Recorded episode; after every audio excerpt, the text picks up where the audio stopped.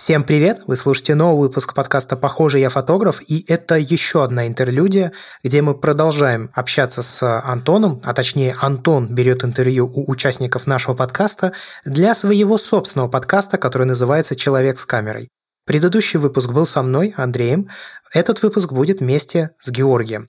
Нам нравится, что делает Антон, и мы считаем, что это очень клевый и полезный подкаст, потому что Антон интервьюирует самых разных людей, самых разных фотографов, начиная от э, самого базового уровня, заканчивая самым высоким, ну или практически самым высоким. И для такого кросс-промоута мы решили записать наши совместные эпизоды, которые выходят как у него, так и у нас.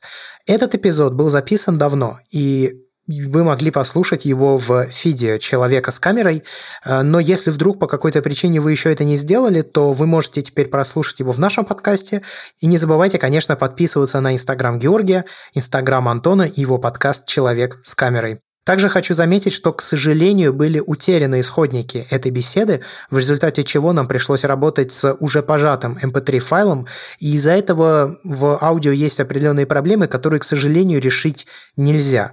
Еще одна вещь, о которой стоит помнить, изначально, когда происходит запись всех этих разговоров, Антон проводит онлайн-трансляции в Инстаграме, и в связи с этим ребята отвечают иногда на вопросы людей, которые сидели в тот момент в чате, то есть смотрели эту самую онлайн-трансляцию в Инстаграме. Поэтому не удивляйтесь, если вдруг в процессе общения ребята будут переключаться с темы на какой-то вопрос или комментировать какие-то сообщения в чате. Больше не буду занимать у вас времени. Приятного прослушивания.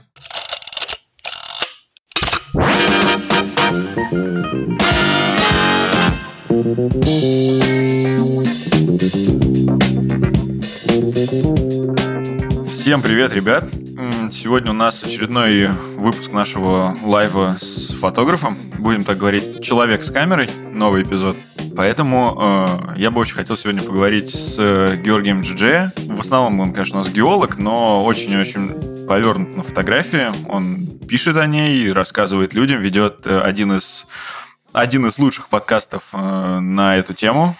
Похоже, я фотограф вместе с Андреем Барышником, который как раз-таки здесь у нас в комментариях, так что мало ли, может, еще какие-то вопросы к ним будут. Поэтому я думаю, у нас сегодня такая довольно неформальная беседа, я думаю, давай начнем с простенького, может быть, пара слов о тебе, чем ты занимаешься помимо геологии и насколько давно ты пришел в фотографию? Фотографию пришел на три года позже, чем геологию. Так. Я поступил в университет в 2007 году, а в 2010 году начал фотографировать на зеркалку постоянно. Угу. Вот. Ну, до того были какие-то потуги. Я там на телефон снимал, Voxtel VS 600, если не память не изменяет. И на родительскую какую-то беззеркалочку, мыльницу было тоже угу. дело такое. Но в целом я веду отчет вот с первой зеркалки, это 2010 год, получается 10 лет. Ну, как раз, да, будет. Мне на день рождения подарили. Угу. У меня день рождения в апреле. Ну вот, собственно. 10, фактически юбилей. 10 лет. Это, это реально, слушай, очень, очень большой срок, на мой взгляд. Ну, то есть прям... Не надо говорить о том, какой я старый, да. Все мы старые, так или иначе. Ты, ты не сильно старше меня. Мне лет? 25.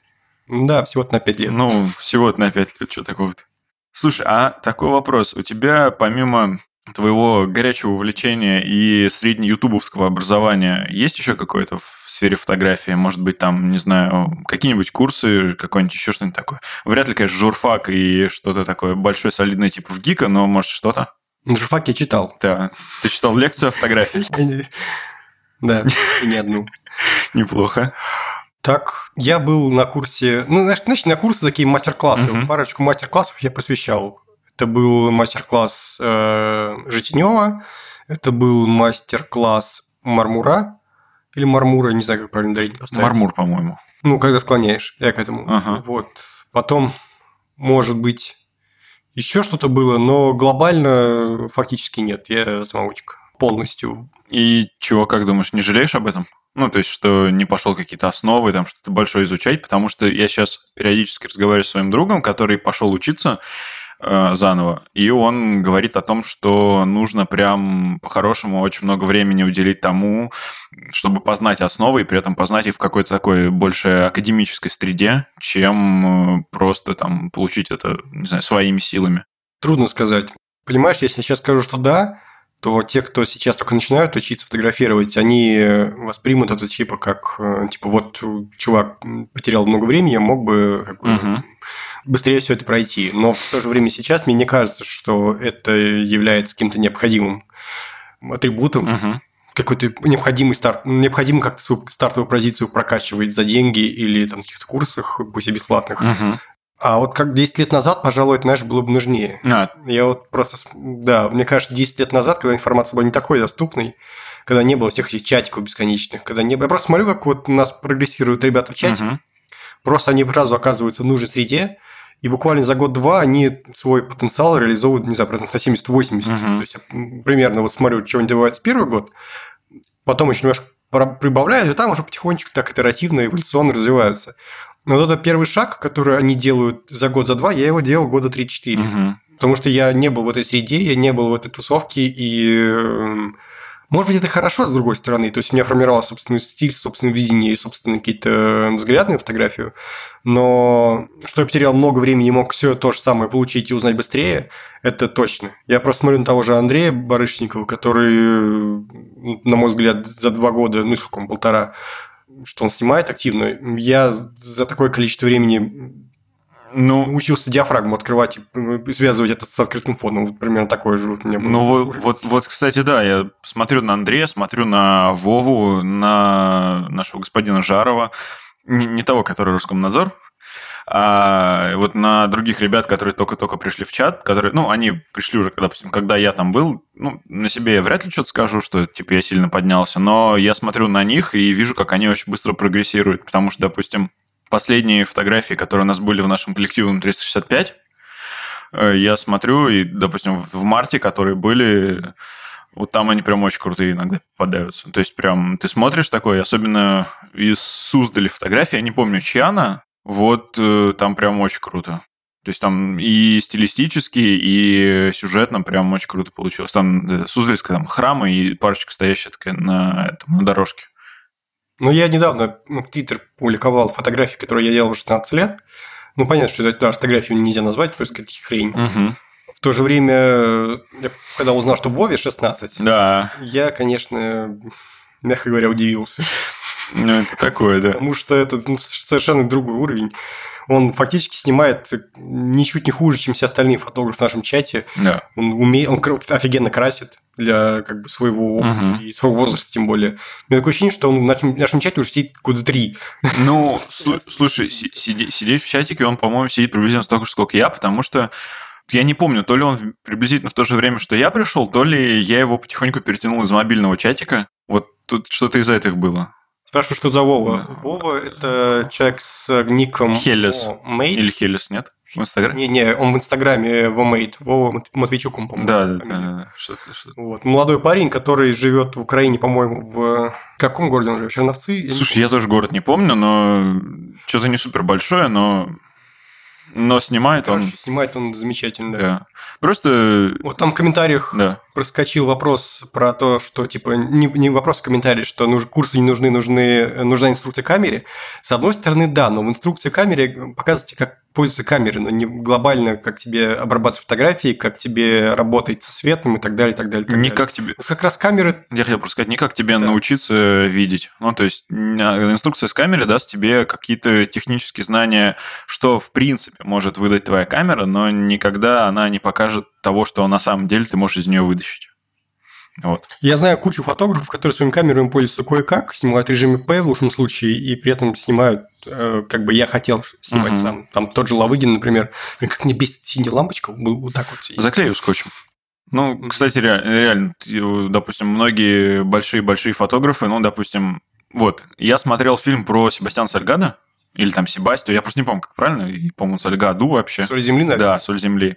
И там он рассказывал про то, что его команда для него, то есть он не особо разбирается в том, как это сделать, но его команда для него разработала э, точно такой же пресет внутрикамерный, черно-белый, чтобы он повторял кодек 3x, и сделали практически идентичный шум, ну, не шум, а вот именно зерно чтобы оно, опять же, его повторяло, потому что ему настолько комфортно и настолько привычно было снимать с 3X, что вот он затребовал у своей команды, чтобы они ему так сделали. При этом он вряд ли сам разбирается, как это сделано. И как это добиваться на посте. Ему просто, ребят, дайте мне вот эти условия, я вам сниму красиво. Вот, в принципе, то же самое. Про курсы всплывает, что в нашем чате, что у меня спрашивают в личке, то что вот сейчас вот у нас этот вопрос, он возникает постоянно. И, и меня, я ловлюсь на мысли, что каждый раз отвечаю по-разному, просто потому что у меня этого опыта не было, и я могу только какие-то умозрительные делать заключения. Вот. Мне кажется, что мне бы курсы на ранних этапах помогли, но я не уверен, что эти курсы помогли бы глобально.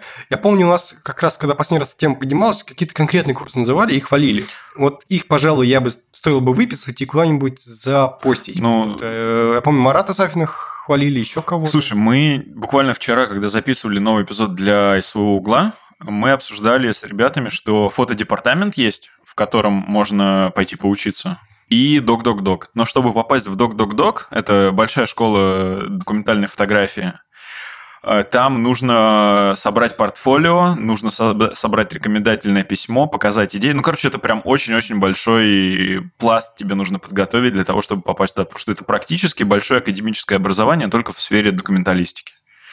Вот. Mm-hmm. Еще из того, что мне нравится, это я уже не знаю, сколько раз я на этих трансляциях рассказал про Amlab, но это типа онлайн-курсы, на которых э, есть очень много клевых э, материалов. Ну, то есть там и Сарахановский курс, и курс, и Александр Медведева курс очень большой. Но как раз у Медведев очень хорошо рассказал про... А, мне кажется, телефон улетел. Про то, как э, свет э, выставлять, как свет искать, как работать с композицией и прочим. Ну, то есть очень много. Так что вот, ну, если надо, мы можем типа, коллективно написать эту записочку с курсами. По чату собрать типа дайджеста. Да, и привет, Илья, я вижу твои вопросы, обязательно задам их. Вот. Слушай, давай теперь дальше, после нашего обучения. А скажи, пожалуйста, что для тебя все-таки более важно в фотографии, и что бы ты вот хотел показать ей? Ну, не знаю, для тебя это способ отрефлексировать то, что ты происходит, или там, не знаю, показать то, что красиво, что другие люди могут не замечать. Потому что вот я слышу для многих новичков, которые говорят о том, что я занимаюсь фотографией, чтобы показать то, что обычный человек не увидит. А вот для тебя это что? Тем более у тебя достаточно большой опыт. Мне кажется, чем я больше снимаю, э, чем я больше об этом думаю, тем хуже я снимаю. Угу. Мне кажется, об этом вообще не надо думать. Э, я знаю, что Андрей придерживается противоположной точки зрения, но вот на мой взгляд, когда ты начинаешь рефлексировать на тему на то, зачем, почему, для кого, я начал снимать просто потому, что хотел запомнить то, что происходит угу. со мной. Как способ максимально... То есть для меня фотография – это история про наблюдательность. И то есть обсессивно-компульсивное расстройство. Я вижу что-то такое прикольное, мне хочется на это среагировать, и мне плохо, когда я что-то не фотографирую. Потому ну, что-то красивое, что я видел. Uh-huh. Все фотографии, которые я не снял, я запомнил намного лучше, чем те, которые я снял. То есть я помню, как я снимал в МГУ, например, в 2013 году с крыши и спустил слишком рано до того, как... Ну, до того, как э, момент настал. солнце ну, в общем, да, спустился рановато, и я до сих пор каждый раз засыпая, думаю о том, что я мог снять эту чертову фотографию. Вот. И таких фотографий не очень много. То есть я помню даже стрит-карточки, которые я не снял, хотя либо потому что не успел, либо потому что камера подвела, либо еще что-нибудь. В итоге э, просто все сводится к тому, что для меня фотография – это реакция. Угу. То есть на что-то. Да, это я понял тебя. Окей, то есть такие у тебя, получается, вьетнамские флешбеки из фотографий периодически. Ну, в каком-то смысле, да. Просыпаешься и ночью в поту и орешь. Эти фотографии, они всюду. Джонни, Джонни на, на деревьях. Ладно. Да. Слушай, а такой вопрос чуть-чуть ближе к э, таким к категории серьезных. Сейчас я вернусь, потому что мне надо было яркость поправить. Вот. Насколько для тебя важна насмотренность? И вообще насмотрен, насмотренность для фотографа? То есть просто вот... Знаешь, я ее не контролирую. Угу. Ну, то есть ты не пытаешься... Я... Ну, я просто хотел спросить, не пытаешься ли ты там... Ну, в смысле, что... Да. Говори, говори. Я окружил себя большим количеством фотографий, да, угу. фотографов, и... То есть я уже под фактом понимаю, что какую-то фотографию я снял только благодаря тому, так. что что-то когда-то я видел подобное. Угу. Это бывают отсылки к фильмам, это бывают отсылки к другим фотографиям или картинам даже. Угу. То есть я больше... То есть я уже по факту понимаю, что как бы я среагировал на то, что, на, на то, что что-то узнал. Ага. Э, нет такого, что я смотрю чью-то... А, это первый момент. Второй момент, я вижу чьи-то фотографии, и они служат для меня мудбордом. Uh-huh. Мудборд, наверное, стоит уточнить. Это, грубо говоря, картинка с настроениями. То есть ты берешь фотографию, которую ты хотел бы примерно на таком же настроении снять, и ловишь это настроение, в этом настроении фигачишь угу. фотографии. Вот, в общем-то, и э, все, что является насмотренностью. Как повторюсь, у меня иногда вот эти вот качели бывают. Я, с одной стороны, заваливаюсь в сторону какой-то тотальной рефлексии и пытаюсь понять вообще, что я делаю и зачем. Так. А с другой стороны, я когда какие-то для себя вот эти вот ответы нахожу, я их стараюсь все-таки глушить в себе и больше снимать, чем думать о том, что я снимаю. Угу. Как правило, знаешь, в результате в итоге э, не вот эта вся рефлексия, она никак не сказывается. Ну, то есть, я понял. По моим наблюдениям. Слушай, а вот в продолжении этого вопрос, размышляем от э, Ильи вопрос, а зачем вообще снимать? Ну, то есть, помимо того, что, ну, не касаясь тебя, давай глобально посмотрим на тему того, что зачем вообще снимать. То есть, помимо того, что просто запомнить, запомнить какие-то моменты или, наоборот, там, отрефлексировать их, может быть, там, не знаю, ну, кроме денег, наверное. Это вопрос, ответ на который порождает еще больше количество вопросов. Я такую воронку не очень люблю, ага. если честно. То есть, эти вопросы, их можно задать, ты задаешь вопрос, зачем снимать, отвечаешь на него, и получаешь еще больше вопросов, на которые также надо отвечать. А... Это, и все это уходит бесконечно. А нельзя ответить просто, ну, потому что хочется. Да можно ответить, но этот вопрос, ну, ты же сказал вообще, ну... а я как бы за всех не могу ответить. Угу. За себя могу сказать, что я снимаю просто потому, что мне хочется угу. снимать, просто потому что это для меня способ что-то запомнить.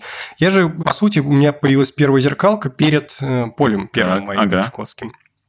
А, нет, э, не Чукотским, а еще и Забайкалье, угу. тогда.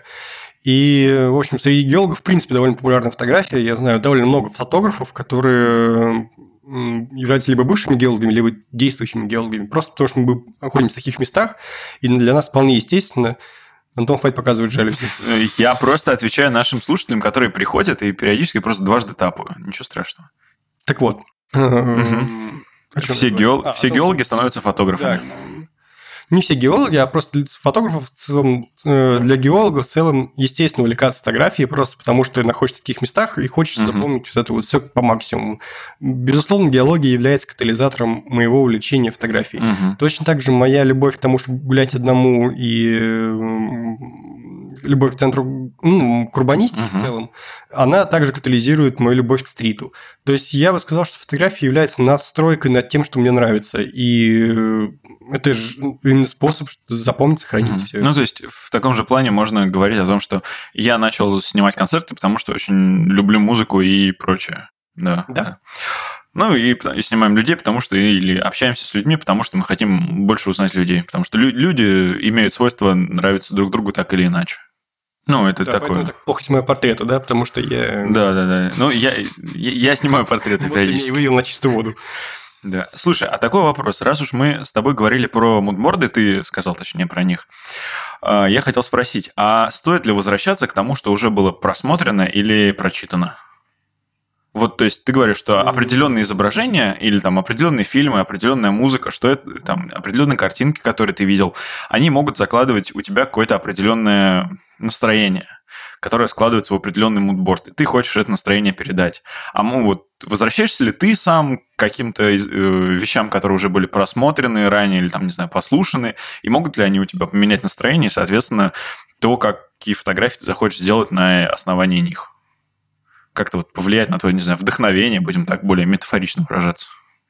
Сложно завернул, да? Наверное, да, я, честно говоря, не очень понимаю, о чем ты говоришь. Смотри, смотри, то есть это... я, я, я еще раз скажу. Смотри, Давай с третьей попытки да. попробуем, да. А, ты сказал, Я что... Ты, ты сказал, что определенные вещи э, закладывают у тебя в голове определенный мудморт. Соответственно, да. считаешь ли ты правильным или неправильным снова возвращаться к этим изображениям и, и этим вещам?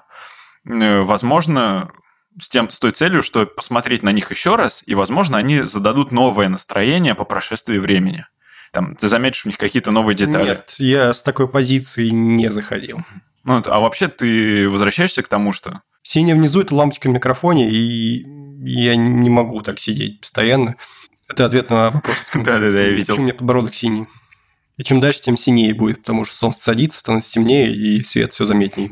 А я думаю, ты просто бутылочку вина достанешь. А у меня что-то пока ничего нет. Я, кстати, вообще не пью на карантине. Ну, я сам себе вот, кстати, я тоже. Поражаюсь. Так вот, ты возвращаешься к тому, что ты смотрел и читал? Для того, чтобы что-то там, не знаю, новое получить? Нет. Угу. Я понял, хорошо. А такой крамольный вопрос. который я очень люблю задавать, у которого у меня есть на него на в отношении него у меня есть свое собственное естественное мнение. Я хочу узнать твое. Есть ли хороший и плохой вкус? Да. А почему? Ну, поподробнее, естественно, хочется узнать. Почему? А почему нет?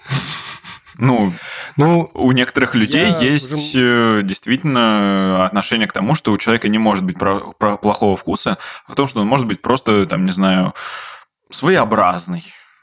А, понимаешь, хороший и плохой вкус – это просто терминологически не очень удачные слова, угу. потому что хороший и плохой – лучше бы разделить на высокий и низкий. Так. Или даже как-то, ну, в общем, подобрать какие-то другие слова, которые не имеют негативной коннотации. А может, Под... может быть, стоит тогда говорить э, вкус э, опытный и неопытный?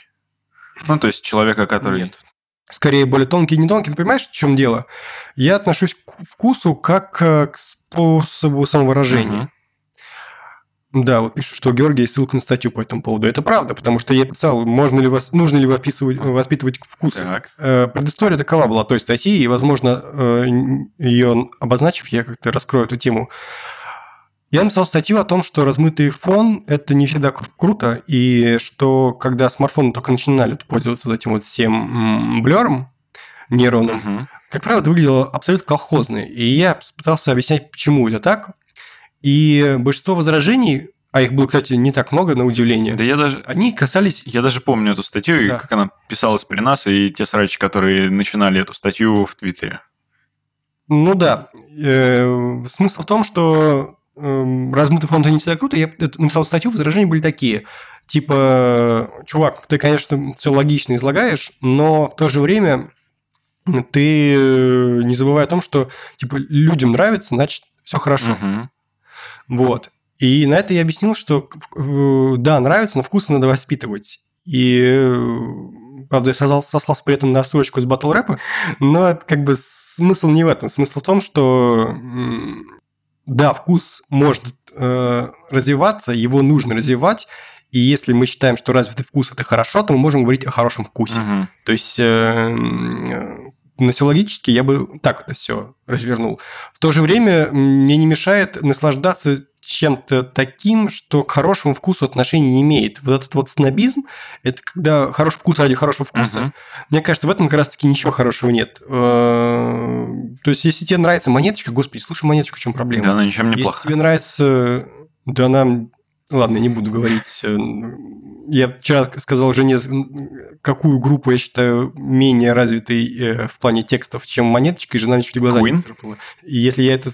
Да нет, какой Queen, русская. Так, подожди, давай, мне теперь интересно, давай, ты должен это озвучить на всю нашу аудиторию, давай. Я не хочу потерять сразу 3000 подписчиков, не так уж легко не дались. А, ладно, хорошо, хорошо, хорошо. Потом просто скажи, потом просто напиши мне отдельно в Телеграме, мне прям очень интересно стало.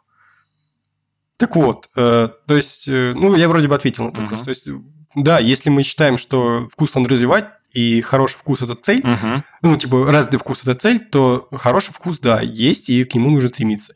Но в то же время это не означает, э, что я как бы должен быть снобом обязательно для этого. То есть ты не должен быть заложником своего вкуса, ты его должен воспитывать. Знаешь, как ну, ты должен вкус относиться uh к своему, не знаю, там, сыну или к собаке хорошо, конечно, к сыну или собаке. Ну, в общем, к, ну, понятно. к чему-то вот, к чему ты управляешь, а не что управляет тобой. Угу.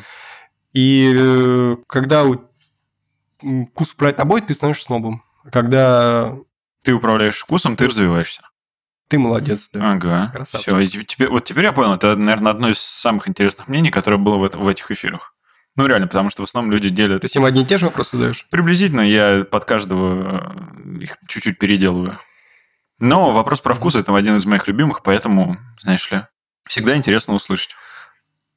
Еще о них очень интересно спорить. Да. да. Я, ну, как говорят, о вкусах не спорят, ну, либо можно и поспорить. Я не могу говорить и читать одновременно, там приходят комментарии, да. ты, может быть, а, Да, но здесь Андрей пишет, что вкус конкретно зависим, что в одной культуре красиво, а в другой бога, но при этом в каждой есть своя глубина. И кто развивается в этом направлении, вероятно, ценит, э, ценим выше в профессиональных кругах. Ну, то есть, если ты просто начинаешь углубляться в какую-то тему, это гораздо лучше, чем просто говоришь там о каких-то разных вкусах. Ну, приблизительно, да. На фотографии я и моя жена, день рождения жены. Там просто спросили, что Да, да, я видел. Эх, милые семейные картиночки. Слушай, а раз уж мы затронули тему музыки, как ты думаешь, мы mm-hmm. с Андреем на эту тему тоже разговаривали, и он выразил мнение, что человеку, как фотографу, гораздо важнее быть э, насмотренным, многогранным человеком, то есть гораздо более интересным. И, соответственно, чем более, больше граней в тебе будет, тем больше глубины и смысла ты сможешь вложить в свою фотографию. Ты как думаешь, насколько вот это влияет? И что важнее, быть э, многогранным человеком, вложить интересную историю в фотографию или сделать ее прям технически идеальной? Можно менее душный вопрос задать? Ну, конечно, и, понимаешь, я не знаю, э, насколько надо быть занудным человеком, чтобы сказать, что техника, или бы только из духа противоречия. Но это вопрос, который подразумевает э, заранее ответ. Но, ну, естественно, э, твоя художественная образованность важнее технической составляющей. Ну, как тут еще иначе? Ну, просто, знаешь, на самом деле у некоторых людей есть идея о том, что технически грамотная картинка, она всегда, ну, иногда превалирует, потому что я слушал один из подкастов, там были, как это называется, то ли оператор, то ли режиссер, кто-то из таких ребят. И они говорили, что, ну, опять же, они говорили на тему того, что э, интересная история вытащит э, красивую картинку, ну, точнее, не красивую картинку, а красивая картинка, она максимум сделает, дополнит интересную историю. Знаешь, я не согласен с этим. Но это вопрос не о технике и эм, содержания, это вопрос о форме содержания. Угу. Потому что красивая картинка может быть технически плохой. Угу. В то же время может быть наоборот. Я, а, и если вот в такой формулировке, то я с этим не согласен, потому что ну, возьми, я привожу в пример тексты Led Zeppelin. Так. И когда мы смотрим, о чем поет Роберт Плант, это чушь полнейшая. Он вывозит исполнением исключительно. Так. Ты просто не споешь, как Роберт Плант. В этом дело, а не в том, что он писал, что у Тимати более глубокомысленные тексты, чем у любого, ну, за, за редким исключением трека Led Zeppelin. Почитайте Whole Lotta Love и прочитайте э, ее на русском. О чем вообще песня? Она абсолютно нулевая. Угу. Вот и, разумеется, него формой, и подачей, содержанием. Если мы возьмем любую э, литературу, э, сюжет на самом деле практически везде, как говорил Босх, э, ой, Босх, господи, Борхес, э, сюжетов не так уж и много. Ну, это да. Их шесть всего. И, в принципе, вот хорошая история, не так уж много историй, они если человек посмотрел больше за свою жизнь 10 фильмов, он там на 11 уже начнет угадывать сюжет развития событий. Угу все плод-твисты угадываются, все истории угадываются. Вряд ли ты расскажешь что-то уникальное. Вот. А в то же время, если ее подать хорошо, угу. то это может заиграть. Угу. Слушай, а ты сейчас сказал про шесть э, основных сюжетов. Ты не помнишь, что там было? Я их не вспомню. Ага, окей, ладно. Я их, ну, все шесть я не вспомню, да, просто в режиме прямого эфира. Если угу. я посижу, подумаю, то да, назову. Угу. Слушай, а такой вопрос, чуть-чуть закончим про технику. А, как ты подбираешь свою собственную технику? Ну, из чего ты исходишь, когда выбираешь что-то? Ну, то есть ты вот купил себе... Я не так часто это делаю. Ну, смотри, последний раз ты купил себе 850D, D850, пардон, Nikon все-таки. Да. И, после... и думал над тем, чтобы поменять его на Z6. Вот. Да. Ты, тебя, естественно, что-то остановило. Ну, Меня остановило то, что я не продал до 850. И все. То есть, если бы... Ну, если бы я мог, да. То есть, я просто не настолько хотел все это менять, э, чтобы вот любой ценой продавать D850 и любой ценой покупать Z6. Uh-huh. Просто понимал, что для меня Z6 просто более удобная камера, просто исключительно под мои под мой workflow, uh-huh. под мои потребности, она бы мне подошла чуточку больше. Но в целом D850 замечательная камера, и не то, чтобы я все мои фотографии стали бы резко лучше или их стало гораздо больше просто из-за того, что я поменял одну камеру на другую. Угу. Не в этом дело, она просто чуть более удобная. Я понял. Ну и в перспективе все-таки, наверное, она будет развиваться чуть-чуть э, больше, чем нынешние зеркалки. Ну, там есть свои плюсы, свои минусы, да. Мне удобно, что у D850 тот же байонет, что на Nikon F. 90. Угу. Мне удобно, да, что вот у меня все на пленку, я пленка сейчас увлекся, поэтому мне вот интересно. Угу. Вот. Поэтому я не настолько заморочен от техники. Я просто, знаешь, я пока не появился чат, я гораздо техникой меньше увлекался, чем сейчас меньше понимал. То есть я как-то более-менее ориентируюсь, но я помню, что даже до 850 ее анонс прошел как совершенно мимо меня. Uh-huh. Сейчас я могу рассказать там чуть ли не по датам, когда какой Nikon выходил э, за последние там три года, потому что я в этой тусовке варюсь. Uh-huh. А до того я спокойно жил без э, всех этих знаний. Ну, не то, чтобы это было важно. Да, понятно. Слушай, а такой вопрос э, из чата. Фотография сейчас это модно? Ну, то есть это модное веяние? Мне кажется, это сходит э, мода на нее. Ага, то есть э, как в какой-то момент до этого был пик, а сейчас люди просто такие, ну, окей. А сейчас это стало более дискретно. Угу. То есть раньше... Ты думаешь, это из-за телефонов? Да. То есть... То есть сейчас, в принципе, любой человек фотограф. Угу. А раньше, чтобы быть хоть каким-то, даже подобием фотографа, тебе надо было все-таки что-то купить, какую-то камеру отдельную, тебе надо было ходить, снимать. А сейчас любой человек угу. фотограф. То есть вот эта вся граница, она размылась, и э, поэтому говорить о моде сложнее. Фотография перестала быть каким-то явлением, или сама по себе фотография перестала быть самоценным. Это просто, как тот же Андрей хорошо вот э, в одном из подкастов сказал, это язык общения. То есть ты просто общаешься при помощи фотографий сейчас. Угу. Я с ним согласен. Хорошо. Слушай, а такой вопрос. На секунду буквально вернемся к э, камерам, прежде чем перейти к чуть более интересным да. вопросам. Как ты выбрал свою самую удобную камеру? И вообще, какая камера для тебя сейчас самая удобная? Для меня самая удобная была бы Z6, просто потому что я сейчас очень часто снимаю через Live View. Так. То есть через экран. Мне больше нравится снимать через дисплей, чем через видоискатель. По большому счету это все. Ну, еще мне нравится э, второй параметр по важности для меня – это скорость ее работы. Если фотография, ну, если она медленная, то мне эта камера неудобна. Все остальное – это совокупность плюсов и минусов, которые одни уравновешиваются с другими. А, ну еще стаб тоже. Для меня это тоже важный фактор стал. Слушай, а в целом... Да-да-да, говори. Да. Да я просто, да, все, я, я просто хотел спросить, а почему ты больше стал снимать через Live View? Не знаю, мне так удобнее. Мне удобнее снимать с нижнего ракурса почему-то. То есть я люблю камеру опустить немножко. Э, мне нравится, что вижу сразу фактически готовый результат. Есть такое упражнение у фотографов, я видел в каком-то блоге. Берешь, вырезаешь рамочку, угу.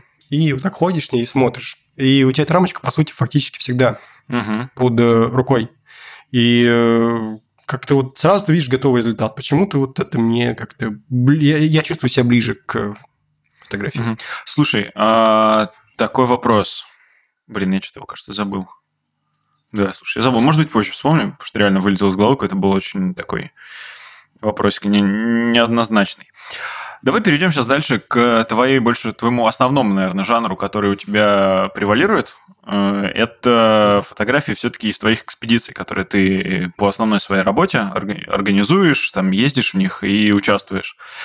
Скажи, пожалуйста, мы просто вчера записывали на тему фотографий в путешествиях. Я хочу тебя спросить, твои фотографии из экспедиции можно назвать travel ом? Скорее, репортаж. Я не знаю, что такое travel. Ну, что такое travel? Ну, вот, не знаю, может быть, у тебя есть свое определение? Я не люблю играть в эти игры в определение. То есть, это примерно как в школе мы спорили о том, является ли Limp Bizkit nu metal ом или чем там еще. Угу. Это примерно то же самое. Ну, какая разница? То есть, ты просто делаешь фотографии, а нравится они или нет. Я могу сказать, что это скорее репортаж, чем э, пейзаж больше в степени, даже моей фотографии, где горы какие-то изображены.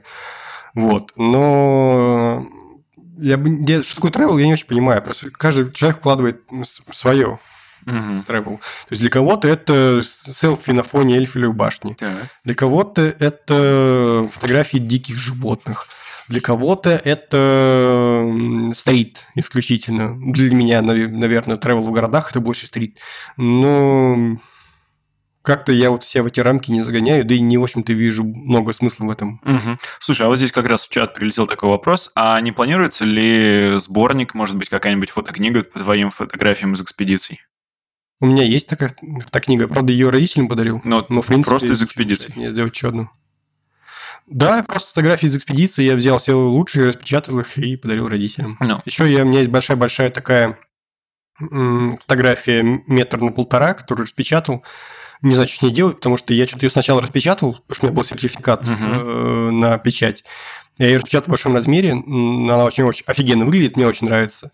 В то же время я не знаю, как ее повесить. Повесить над камином.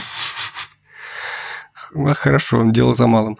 Вот. Да. Слушай, я думаю, ага. может быть, не знаю, опять же, родителям подарить, ну, может, продам ее, не знаю, я не придумал, что с ней делать. Слушай, а вот какой бы темой ты мог э, объединить э, этот альбом? Ну, то есть не просто там, не знаю, сборник моих экспедиций с 2012 по 2020 год, а что-то, может быть, больше, там, не знаю, примеры гор. Меньше. Или что-то такое. Как, как какой-то такой большой проект. Не просто вот альманах временной, а конкретно такой вот проект большой. Я пытался выкладывать э, на сайте, даже не пытался, выложил на сайте портреты людей, угу. которые я сделал в экспедициях.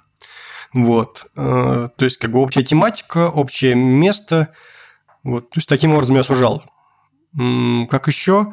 Ну, можно, в принципе, животных отдельно выложить, хотя их не очень много снимал. Э, можно убрать, в принципе, все горки и так далее, оставить только людей. Угу. То есть не обязательно портреты, а просто какие-то мизансцены. Ну, где, горы мизансцены. Вот. Ну и как бы все, наверное. Угу. Ну, у меня не приходит каких-то идей в голову на эту тему, потому что не так уж вариабельны мои будни в полях. Это вот тут вы себе офигеваете от карантина, а вот в полях вот такой каждый день практически, когда дожди идут. Ну, возможно. Слушай, не, не пробовал, знаешь ли.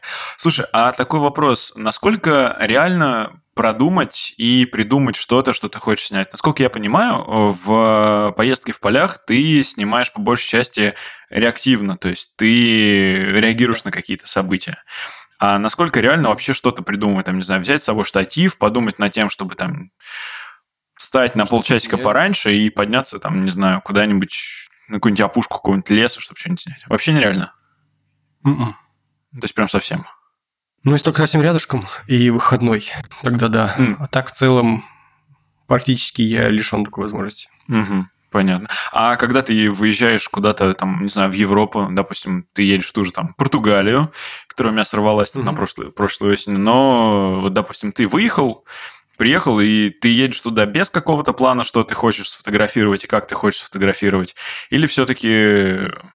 Я какие-то базовые вещи делаю, то есть uh-huh. я примерно полагаю, где в какое время надо быть. То есть вот здесь вот хорошее место симпатичное, вот в этом лучше снять это поближе к вечеру. Uh-huh. Такие вот я примерно намечаю себе э, вехи, майлстоуны. В то же время... Э, Жесткого планирования не, нет? Пом... Ну, так, я не еду целенаправленно снимать какую-то точку вот прям вот жесткой uh-huh. привязки. То есть не ради этого я еду. Я еду все-таки больше отдыхать и путешествовать. И тоже для меня там фотография дело по mm, То есть нет в, такой... в путешествиях ты стараешься оставаться именно путешественником, а не фотографом. Да. Окей. Слушай, а такой вопрос. Помимо всего этого, ты занимаешься еще и репортажем. Ну, потому что да. горы, пейзажи – это окей, это хорошо, это красиво, но это чуть менее, на мой взгляд, напряженно, чем тот же репортаж. Ты, если я правильно помню, какое-то время работал в пресс-службе МГУ. 2011 по 2019 год, 8 лет. Угу. И чему ты там научился? Я пополнил портфолио очень крепко. Я научился снимать в толпе. Так. Это важный навык, потому что ты понимаешь, что скромный гений ничего не снимет. Надо лезть, надо... Бывают такие съемки, где вот прям надо напрячься. И побегать, и шириком пролезть где-то. Вот. Э, в основном это. Но я бы не сказал, что съемки МГУ были сложнее, чем э, какие-то другие, которые у меня были на стороне параллельно. Они, сказал бы, даже были легче, потому что нет такой ответственности, как при коммерческом заказе. Ну, то есть, uh-huh. понятно, что это, фотографии надо как бы получше снять, и ответственность перед собой только, но это все-таки не это все-таки не когда ты работаешь непосредственно своим заказчиком, когда mm-hmm. ты коммерция, когда ты, если накосячил, ты можешь на деньги попасть или еще что-нибудь. Mm. Слушай, вот... вот. Ну, да, как бы основное развитие у меня пришлось э, на первые годы МГУ, а дальше, ну, как бы я научился снимать JPEG. Учился, вернее, так и не научился, но пытался, по крайней мере. Я учился снимать быстро, то есть быстро менять объективы, вот это все. Ну, как бы такие вещи угу. довольно базовые. Слушай, а такой вопрос. Э, ты сказал сейчас про съемку в толпе. Я вспоминаю свои концертные годы, э, очень сильно, ну, всегда, даже сейчас, когда я, если лезу в толпу, я переживаю за то, что произойдет с моей техникой, потому что народ активно толкается, что-то пихается туда-сюда, а у тебя какие-нибудь э, лайфхаки, там, не знаю, какие-нибудь фишки по поводу того, как снимать в толпе, кроме того, что все-таки нужно быть чуть понаглее и иногда проталкиваться, есть? Я привязываю камеру к кисти. Mm. Я в свое время уронил очень обидно практически на второй день после покупки 4 на 24 2.8, довольно дорогой объектив. Ну, довольно. Ну, Нормально он так стоит-то. Ну, тогда он стоил 60 тысяч рублей. Ну, э, и курс был другой. 2000... И курс был другой, да. И это было очень обидно, конечно. Он не, не намертво разбился, добил я его потом. Но, конечно, все равно было очень неприятно. Uh-huh. И я научился снимать, то есть я оборачиваю особенным образом вокруг кисти, и оторвать камеру можно вместе с рукой. Uh-huh. Вот. Слушай, а раз уж э, мы про это э, заговорили, про то, как ты уронил 1424, я вспоминаю периодически историю, которую рассказывал Кирилл Умрихин, как они поехали, ну, как они снимали виндсерф, и увидели, что девочка на волнах э, потеряла равновесие, упала, ее там начало закручивать в волнах, и они поехали, ее несло на риф при этом. Они поехали ее вытаскивать, и там очень сильно э, тряхнуло их, камера упала, там чуть ли не байонет вырвала. Это было из D4. Я думаю, что-нибудь не будет D4, это вряд ли бы пережило. Так вот, а у тебя какие-нибудь такие жесткие или там, не знаю, просто казусные истории были в твоей карьере? Связанные с фотографией? Да.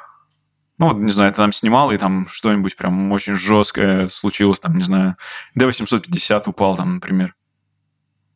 Ну, это, мне кажется, не очень интересная история. Ну, как бы у всех падает техника иногда. И иногда она падает довольно жестко и больно. Такой один вопрос есть. Хочешь ли ты постоянно зарабатывать на фотографии? Так я и так постоянно зарабатываю на фотографии. Ну, вот чтобы это стало прям единственным твоим ну, источником ну, конечно, дохода. Мне кажется, сейчас э, лучшая иллюстрация того, почему не стоит целиком полагаться на фотографию в качестве единственного mm-hmm. источника дохода. Угу. Слушай, а такой вопрос. Что снимать на карантине, пока ты дома сидишь? Мы сегодня записали выпуск э, подкаста «Похожий фотограф» с утра, и как раз обсуждали, что снимать на карантине. На угу. мой взгляд, просто расслабиться и переждать карантин, и сосредоточиться на том, что было, и на том, что будет. То есть перебрать ага. старые фоточки, навести порядок в галереях, э, может быть, как-то все это наладить новую инфраструктуру в плане там с, облач... с облачками, поработать угу. еще что-нибудь. И подумать о будущем, там, не знаю, сделать сайтик, если вдруг планировали, э, подумать, купить сейчас технику, сейчас хороший момент, если есть средства позволяют какие-то, uh-huh. то сейчас идеальный момент купить технику. Вот. Конечно, можешь что-нибудь там попридуриваться, придумывать там всякие э, фотосессии через FaceTime и прочую дичь. Но давайте откровенно, дома мало чего можно снять такого, чтобы это было что-то стоящее. Вот эти бесконечные репортажи пустых городов, я уже смотреть на них не могу, и честно. Сколько уже uh-huh. вот этой всей фигни наснимали абсолютно однотипный, и даже хорошие фотографы занимаются тем же. Никто не пытается взглянуть чуть, чуть глубже, я об этом писал в Телеграме. Вот, поэтому угу. на карантине снимайте то, что, что снимать, что снимается, может быть, что-нибудь там, не знаю, попридумывайте сами, но в целом, мне кажется, надо сосредоточиться на том, что делать больше нечего. Я даже статью об этом практически написал сегодня, у меня было немножко времени, и я начал об этом писать, что, типа, чуваки, просто сейчас времени не для фотографий объективно. Угу. Ну, время для того, сядешь... вы раньше не занимались. Угу. Сядешь, да, допишешь, и можно будет публиковать.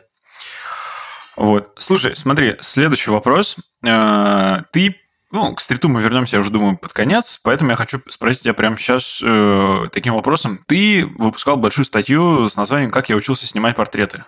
Угу. И скажи мне, пожалуйста, ты все еще продолжаешь их снимать? Или ты решил, что я ну это нафиг, я не буду этим запариваться? Я собирался вот буквально перед локаутом, локдауном, угу. я договорился с несколькими людьми о том, так. чтобы снимать их на пленку. Я решил, ага. что для портретов пленочка вот то, то самое. Но угу. в силу известных обстоятельств все перенеслось. Но я уже вполне конкретных людей нашел, договорился. Там вообще что меня надоумило-то?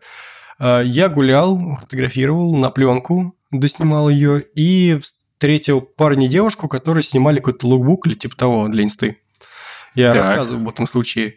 И я прошел мимо, а потом думаю, а что это я? Подошел к ним, сказал, ребята, не хотите, я вас на пленку поснимаю? Кстати, я потом угу. послал фотографии той девушке, она ничего не ответила. Большой ей привет. Не понравились. Ну, может, не понравились. Э, не в этом суть. Я подумал, а как бы, а что бы нет, если можем, да. Ну и, соответственно, я поснимал поснимал бы на, на пленку, да, угу. но, вот, к сожалению, не сложилось. Так вот, в принципе, да, есть такое в планах. Да, слушай, а такой вопрос. Вот ты сказал, что ты договорился о нескольких съемках. Да. Как ты подбирал людей? Ну, я просто написал... Я просто бросил клич. относительный. Ага. Я просто написал, что кто хочет посниматься, и мне написали люди, мы хотим. Плюс меня... А, то есть ты взял... Паша Огородников, который тоже довольно много людей читает. Угу. И все. То есть ты просто взял всех, кто откликнулся на твой клич? Никаких специальных там подборов и прочего? А, в этот раз да, потому что мне сразу написали те, кто меня, в общем-то, вполне устраивал в качестве моделей. Угу. А в первый раз, когда я вот такую принял попытку, написал везде, где только можно, о том, что я хочу поснимать ТФП, э, я отбирал по внешнему виду, просто понимал, что, ну, как бы, да, сорян, я выбирал по внешности. И, а, по внешности, ну, потому, понятно насколько дело. мне легко было бы общаться с человеком. То есть я уже по переписке понимаю, что вот с этим человеком у меня идет. Угу. Я говорю с ним на одном языке, все нормально. Вот, а когда угу. ты не знаешь, что человеку сказать, как бы неловкость, она рушит весь творческий процесс, поэтому я выбирал те типажи, которые я примерно представлял как раскрыть, и я подбирал тех людей, с кем мне просто общаться. То есть изначальный подбор был чуть-чуть более методичным, чем просто, что, ну, мне понравился человек. Все-таки что-то такое там было. Ну да, но нельзя сказать, что у меня методика прям была какая-то изощренная. Угу.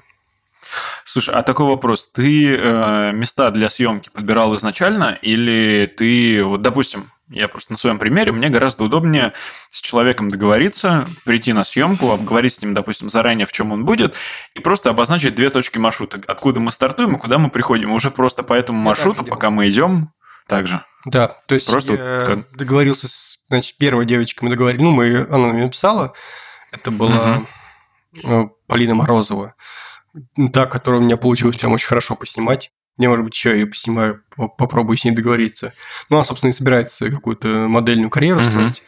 Вот. Э, мы договорились, ну, я, она мне написала, и мы договорились посниматься на экономическом филите МГУ. Это была ее идея. Uh-huh.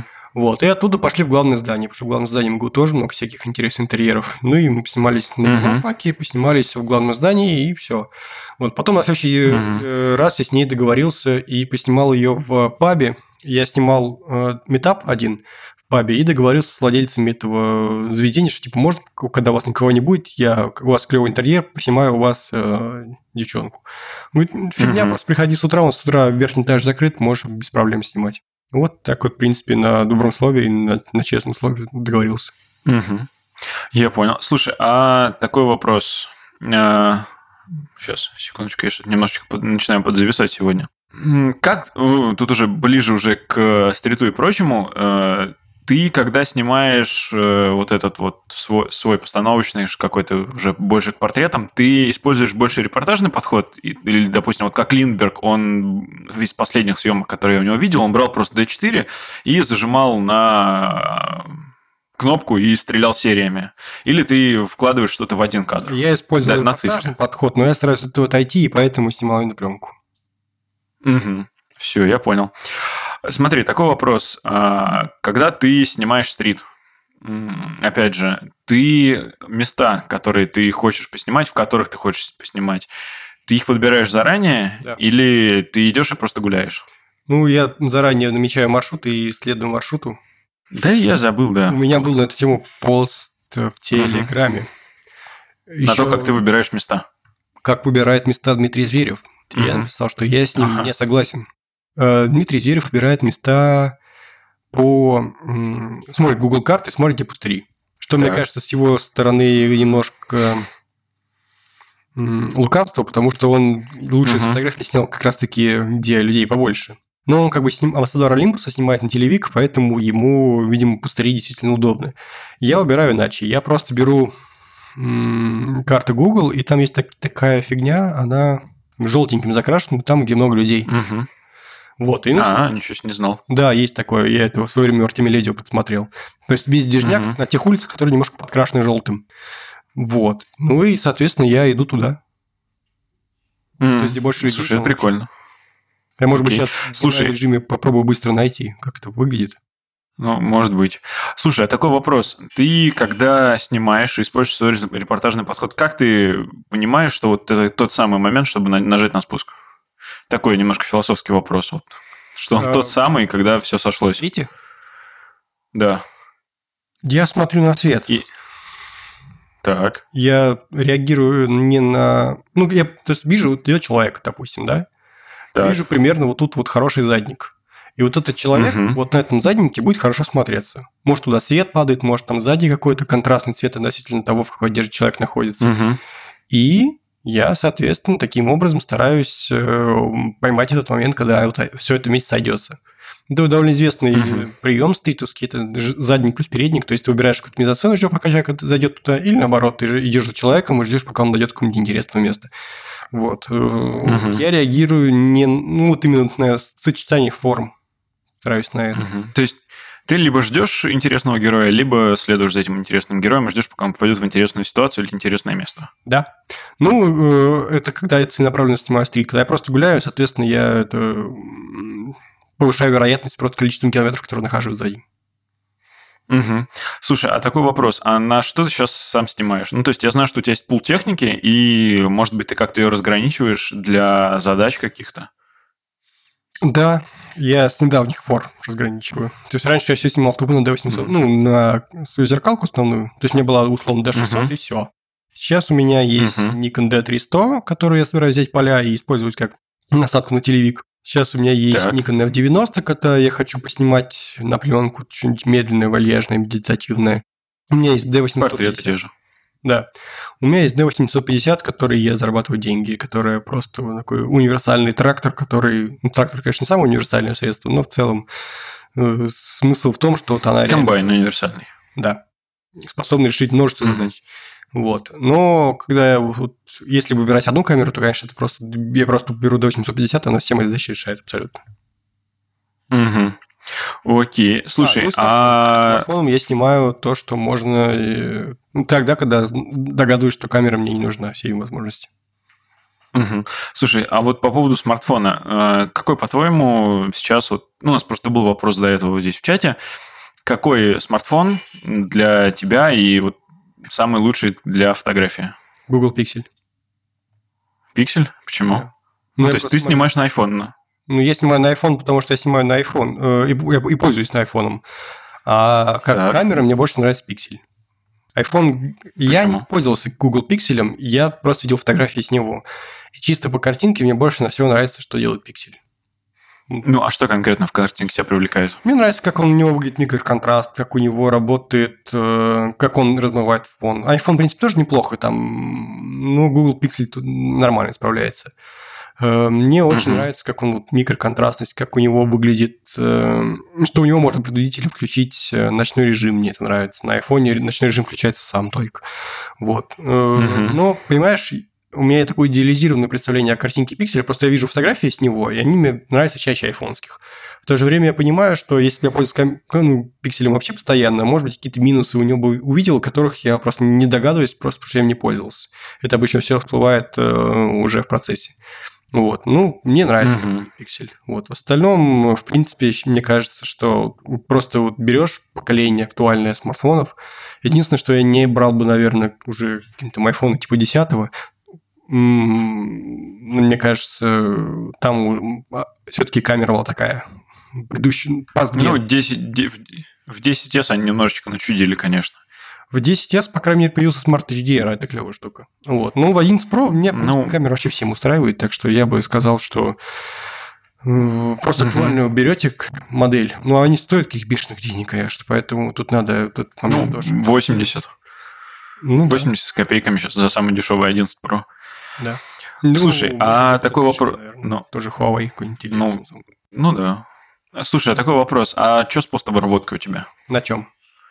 На смартфоне? Ну, на всем. Ну, то есть, смотри, на большой камере, на обычной, нашей привычной, там, тот же твой 850D, D850, пардон, э, ты, естественно, запариваешься с обработкой. Насколько я знаю, там и RPP, и Dehancer, и там еще как-то с фотошопом возвращаешься. Это не имеет Есть значения это на что я снимаю. Я могу заморочиться именно uh-huh. на смартфоне. Э, вопрос в том, какая задача перед ним стоит. Если публикую фотографию в большом размере, то я буду заниматься... Собственно, я под задачу обрабатываю, а нет под камеру. То есть иду от цели, mm-hmm. а не от средства. Вот. Я могу на D850 снимать JPEG и ничего не делать, а могу на iPhone там снимать в RAW и фотографию ковырять полчаса mm. спокойно. То есть все зависит от того, какие условия, то есть насколько вот вообще обработка поможет в целом. Это уже от опыта идет и понимание, ну, даже не столько опыта глобального, сколько опыта работы с конкретной камерой.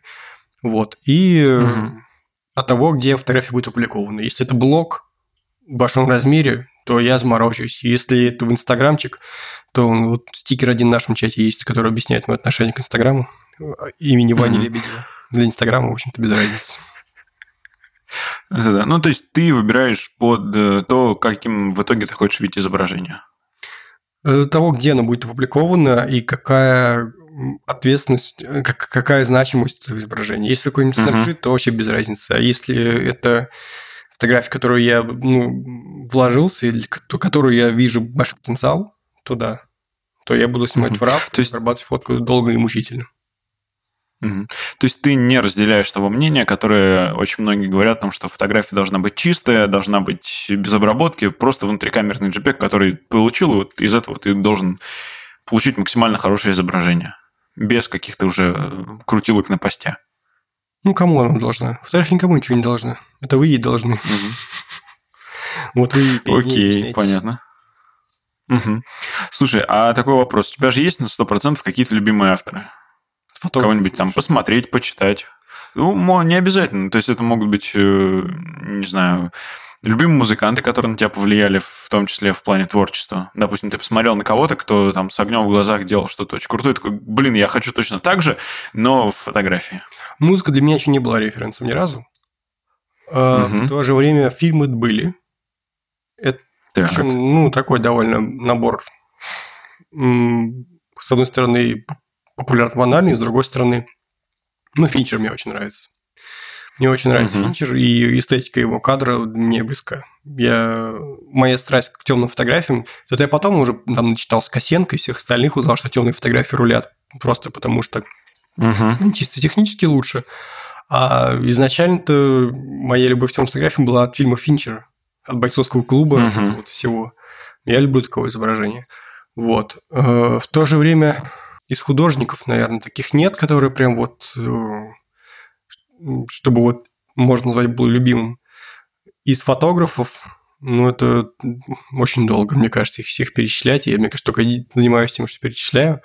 Ну и опять же, э, очень сильно меняются приоритеты. То есть я сейчас назову каких-то фотографов, а они мне уже через год, допустим, будут не так нравиться, просто потому что они uh-huh. снимают одно и то же. Я очень часто хвалил, например, Густава Миниса, бразильского фотографа, он клевый, но сейчас я его фотографии начинаю скипать и не, просто не вглядываться, что он снял, потому что, uh-huh. мне кажется, он снимает довольно однообразно сейчас.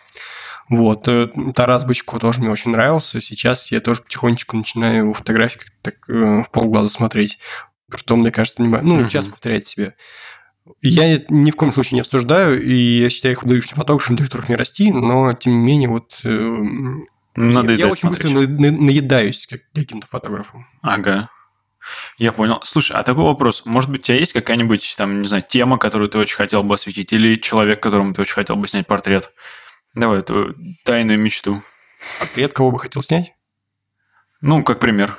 Слушай, я так мало снимал портретов, что мне хочется всех поснимать. Я вижу любого красивого человека, мне хочется с любой, краси... ну, с любой моделью, я бы с удовольствием поработал на условиях ТФП, угу. просто чтобы набить руку и э, ну, я понял тебя. Да. Просто чтобы прокачать свой скилл. А может быть, какая-то тема интересная, которую бы ты очень хотел осветить, там, не знаю, в репортаже. Я бы не думал в сторону... Э, этнические свадьбы, я об этом говорил как-то. Угу. По-моему, у Челабова, Челабова кажется, да. было. Да. Да, что-то похожее. Угу. Слушай, э, вот такой вопрос у нас из чата. А цвет фотографии, он важен в момент, когда фотографию делаешь, или можно любую фотографию привести к гармонии именно в обработке? Можно. Я сейчас, наверное, сна... Можно я сначала скажу просто, что, что мне кажется, вот из той точки, в которой я сейчас нахожусь, у меня э, очень довольно, ну, на данный момент четкое восприятие того, что э, фотографию ты должен э, изначально приготовить правильно. То есть ты не должен не потерять контраст, который ты хочешь передать, не потерять объем, который ты должен передать в портрете, потому что э, несмотря на наличие всех у нас очень мощных штук, в которых ты можешь все это привести в порядок, ты все равно не сделаешь это точно так же, как это было бы, если бы ты изначально снял с правильным балансом, с правильным э, светотеневым рисунком и с правильным объемом. Вот. А ты что думаешь? Ну, рисовать может что угодно, но просто не всегда нужно. То есть, если у тебя изначально цвет угу. есть, ты его раскроешь довольно просто и быстро. Если цвета нет, конечно, можно нарисовать что угодно, но просто смысл. Ты можешь просто и нарисовать. Рисуй картину тогда. Ну, как бы, да, цвет в исходнике очень важен, но это не значит, что он недостижим в принципе. Просто оно того не стоит, мне кажется. Угу. Все, я понял. Ну, то есть, иногда... Приводишь в лап, ну, рисуешь себе любую схему того, какую хочешь, и все. В 3D Loot Creator, пожалуйста. А, то есть, в общем, лучше приготовить нормально, нормально изначально и потом добавить соли по вкусу. Метафорически ну, да, выражаясь. Надо стремиться к тому, чтобы обработка была минимальной. Это не значит, что обработка это плохо, просто эм, фотография... Обработка должна быть грамотной. Да, все должно быть грамотно. Ага. Просто к тому, что это не самоцель обработка, это просто средство, которое позволяет что-то раскрыть. Угу. Я понял. Вот здесь также замечаю, что если цвета нет, стоит лучше поиграться с э, тональностями и контрастом, а не цвет вкручивать. Цвет это принципе, все согласен. одно и то же на самом деле. То есть настолько созависимое понятие тональность, контраст и цвет, что одно без другого не бывает. Угу, то есть они, цвет, ну, не допустим... яркие пятна. Это может быть... Цветов может быть мало в изображении, они могут быть не самые яркие, но цвет может быть хорошим. Вот. Угу. Он будет зависеть точно так же от тональности, контраста и всего того, что Максим перечислил. Угу. Понятно. Слушай, и давай уже под конец, ну, потому что время заканчивается. Да, а, смотри. Я не спешу. Если ты не да. Ну, смотри, у нас как раз есть э, практически блиц-тема, которую, в принципе, ты можешь раскрыть в чуть пошире. Угу. Смотри, э, это у вас было еще в конце первого сезона Пяфа, стащил идейку и буквально урезал до нескольких вопросов. Поэтому я начну, а ты уже там подумай сам, будет ли тебе интересно раскрыть это побольше или оставить в каких-то довольно простых ответов. Любимая камера? Модель? Э, да, но при этом это может быть не обязательно та камера, которая у тебя есть, или, там, не знаю, может быть, камера, которую ты всегда возжелал.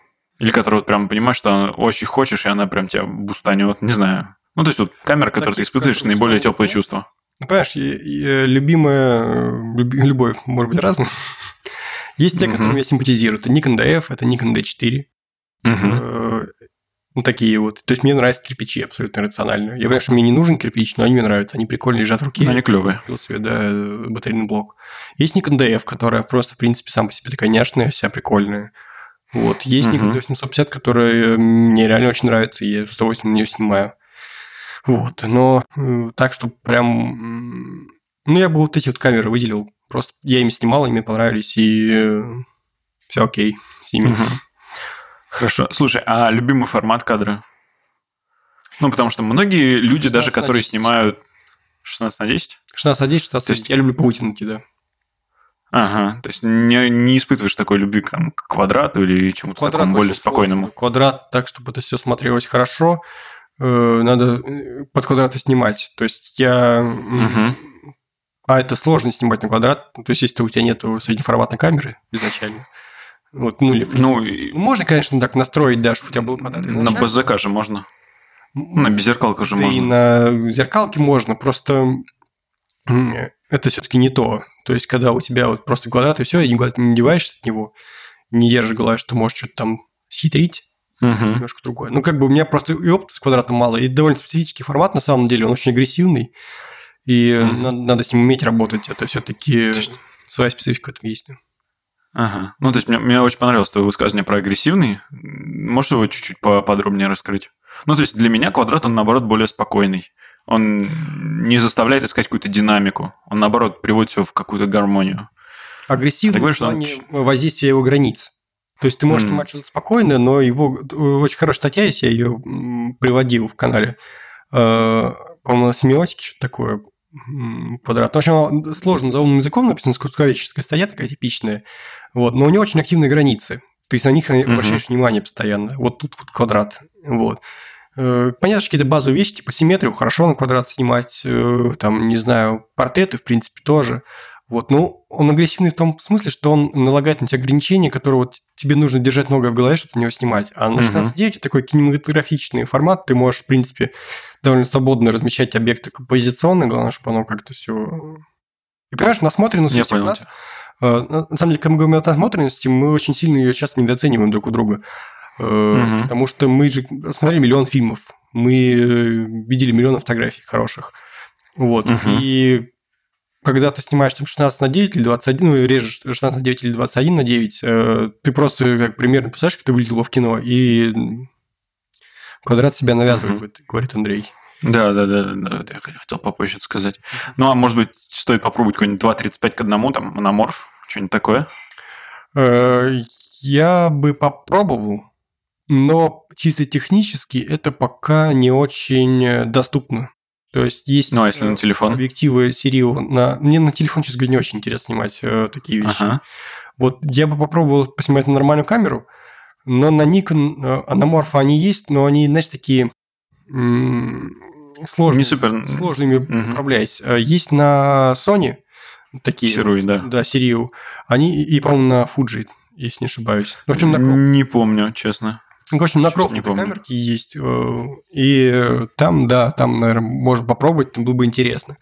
Вот. Но угу. мне кажется, все-таки больше про видео история. То есть э, довольно вымученно выглядели те сэмплы, которые я видел. То есть мало угу. чем отличается от той же просто, ну, просто от кропа, грубо говоря. Что угу. Я понял. Слушай, а теперь такой вопрос. А любимая фокусная? 35. Ну, то есть 35 чуть-чуть пошире все-таки. Да. Но не какой-то супер, там, не 24 Ой, допустим. Не, ненавижу. 24, все, что шире 35, я не могу. Все, что уже, более-менее, но лучше 35. Окей, хорошо. Цвет или ЧБ? Цвет. Почему?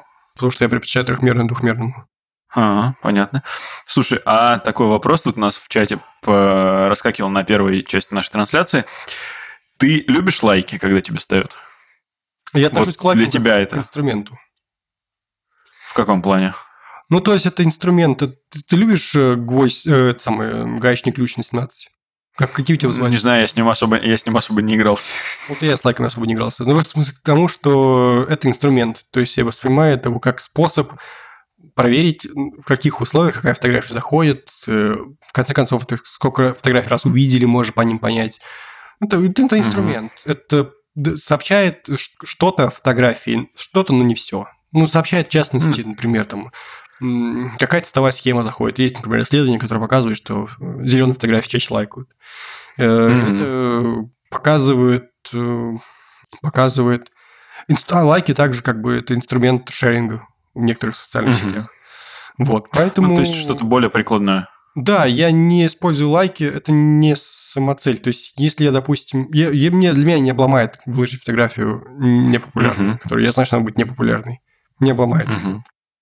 Слушай, а ты последнее время, ну, в принципе, всегда, сколько я тебя знаю, ты топишь за то, чтобы у фотографа был свой собственный сайт, потому что Нет, тебе вряд... Да ты говорил о том, что ты же писал о том, что, допустим, соцсеть может вести какие-то свои собственные правила, а на сайте у тебя всегда останется твое портфолио. Ну, у меня есть же статья про сайт, и угу. я писал о том, что у сайта есть свои плюсы угу. собственного, но в то же время он ничего дополнительно может и не дать. Мне он не так много дал, на самом деле. Угу. То есть я мог бы вести только канал в Телеграме, и, может быть, даже он был бы более популярен. Просто потому, угу. что люди бы не, не тратили бы свои силы ментально на то, чтобы приходить по каким-то там ссылкам. Это же известная история, что у меня в среднем статьи собирают там по 2000 просмотров примерно. В uh-huh. то же время моя аудитория в Твиттере полторы тысячи человек, в канале, ну, там, 1700, в канале 6 с хреном тысяч. В общем, по всем соцсетям тысяч 10 наберется. И uh-huh. при этом 2000 просмотров на сайте. То есть не всем интересно ходить по ссылочкам. Вот, поэтому э, сайт – это такая история, она, знаешь, больше про собственное удобство и в каком-то смысле репутацию.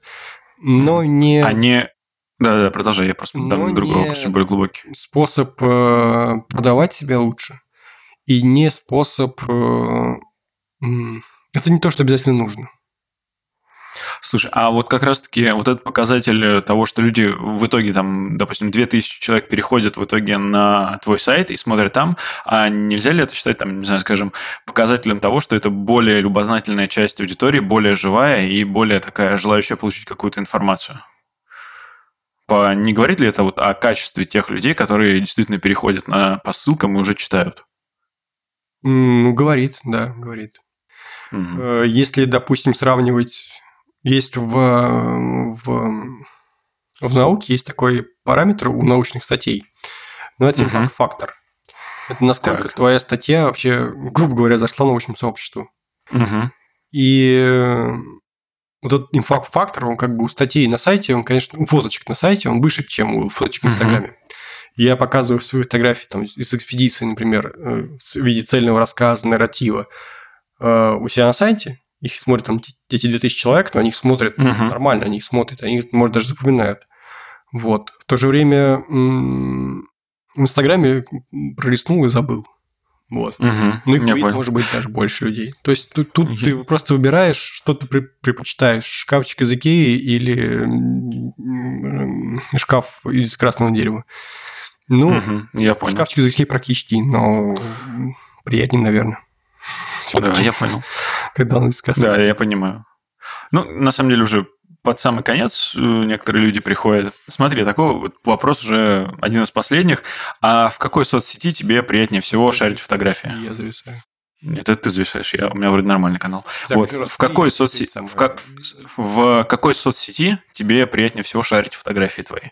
Где ты видишь большее, большее влияние на эти фотографии, больше там людей в это вовлекается? Или, может быть, где-то просто оно качественнее, это вовлечение происходит? Твиттер? Неожиданно, Почему? неожиданно, негаданно. В 2020 году Твиттер лучшая сеть для публикации фотографий. Почему? Из-за того, что он там качество не жмет или что-то еще? Качество не жмет. Люди как-то... Знаешь, лайков вроде даже меньше, чем в Инстаграме. Но ты показываешь ее в нормальном размере, как-то вот отклик больше. Не знаю, с чем это связано. Угу. Вот. Э, опять же, есть институт ретвитов. Угу. Ну и причем более наглядных. Ну, то есть, если в Инстаграме, допустим, кто-то зашарит твою фотографию в историю, ты вряд ли это увидишь, если тебя там не отметят. А здесь Меня... ты увидел ретвит, тебе сказали. Меня э, Инстаграм стал... Ну, у меня в Инстаграме начала расти аудитория только после того, как я стал вести подкаст. То есть фотографии uh-huh. остались примерно те же. Э, я... Но просто... Люди просто обо мне узнали. Ну, я имею... Поэтому, да, полезно да, туда. В то же время Телеграм ага. и Твиттер у меня растут абсолютно органически. Я никак не это я потихонечку подхожу к вопросу, который задали в чате. Типа, uh-huh. как, вы в самом начале набирали аудиторию. Да. Ну вот, я, не, я покупал рекламу один раз для Телеграма, и uh-huh.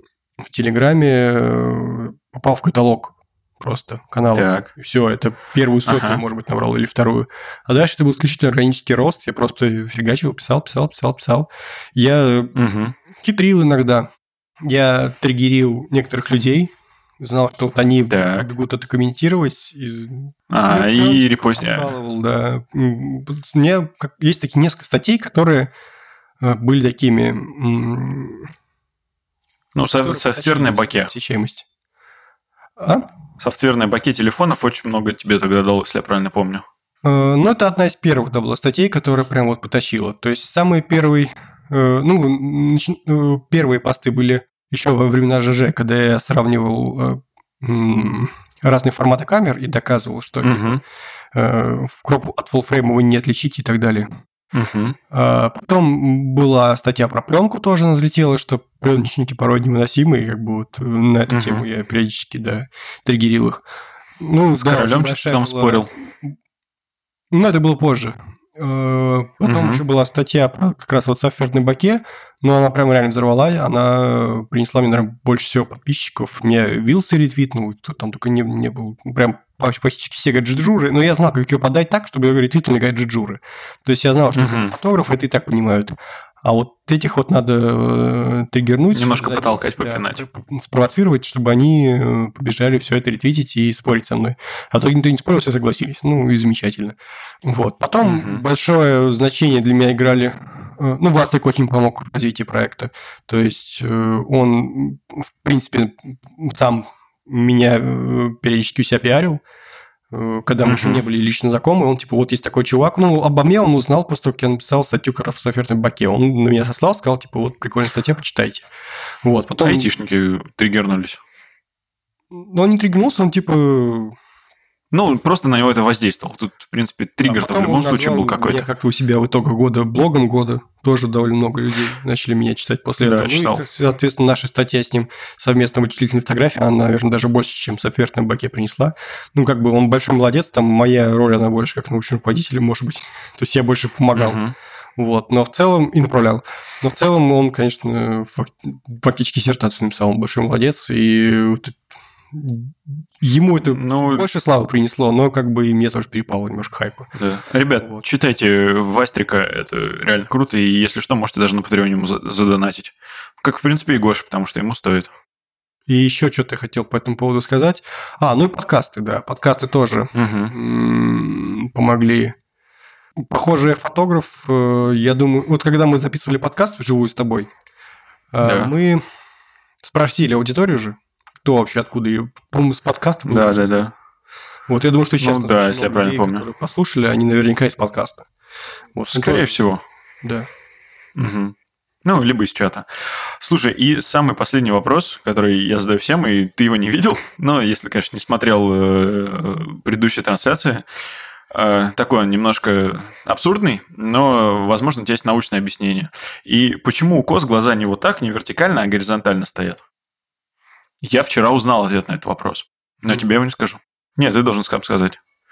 Не гугли. Почему у коз вертикальные глаза стоят? Нет, горизонтально. Наоборот, зрачки горизонтальные, такие полосочками. Может, у них коты где-то в роду затесались. А у котов, наоборот, вертикально. Ладно, хорошо, я не буду тебя этим вопросом мучить. Все, я думаю, на, на этом будем заканчивать. Ну, если вопросы, а... можем заканчивать, да, наверное. Не, они уже закончились. Тут... Хотя, наверное, смотри, один все-таки есть более глубокомысленный. Как фотографии сделать высказывание? Сфотографировать бумажку, на которой написано. Ладно, хорошо, я понял тебя.